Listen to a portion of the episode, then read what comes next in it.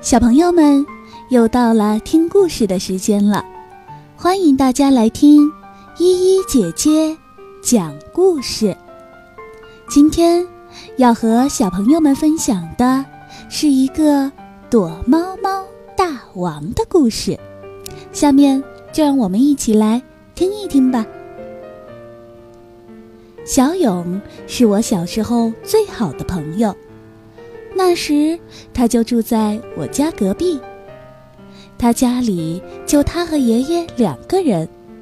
他爷爷每天都会出去卖鱼，晚上很晚才会回来。小勇经常坐在门口等，天黑了仍然在等。小勇最喜欢的就是跟我们一起躲猫猫。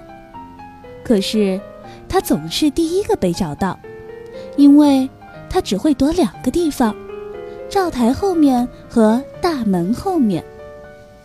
有天晚上，我对小勇说：“你明天跟我们一起躲，保证他们找不到你呢。”第二天，我们出手心手背，我跟小勇约好，每次都出手心，这样我俩就不会落单了。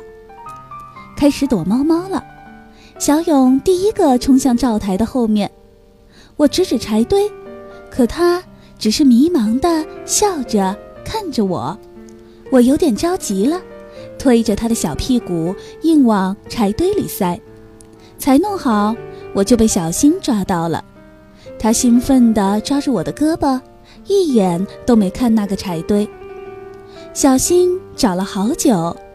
他在床底下找到小三，在桌子下面找到毛头，在水缸边找到丁丁，在芦苇后面找到小红，可是就是找不到小勇。小新只好说：“小勇，你出来吧，算你赢了。”小勇马上从柴堆里跳了出来，抓着我的胳膊乱摇，笑得特别大声：“哈哈，我赢了！”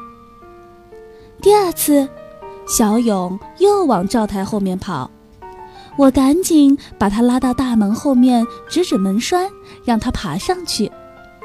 小勇爬得特别快，几下就骑到了门头上。我朝小勇挤挤眼，才转身，又被小新抓到了。小新在窗子后面找到小红，在菜园找到小三，在水缸后面找到毛头。在场院里找到丁丁，可是仍然没有找到小勇。最后，小新又只好说：“小勇，你出来吧，算你赢了。”门头上传来了笑声，大家一起往上看，小勇正吐着舌头做鬼脸，他扭着腰，挥舞的双手，瘦瘦的脸高兴得通红。我们说。小勇，下来吧！小勇应了一声，往下爬，一不小心脚踩空，砰，一屁股坐在了地上。大家哄笑着说：“小勇，你的屁股摔成了两半吧？”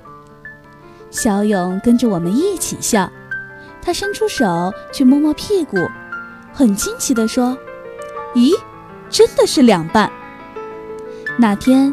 大家用草和树枝编了一个环，给小勇套在头上，叫他“躲猫猫大王”。晚上，小勇给我看一只他在柴堆里捉到的甲虫。我们在油灯下面玩了很久，让他在桌上爬了一圈又一圈。可是，这个躲猫猫大王只是风光了一天。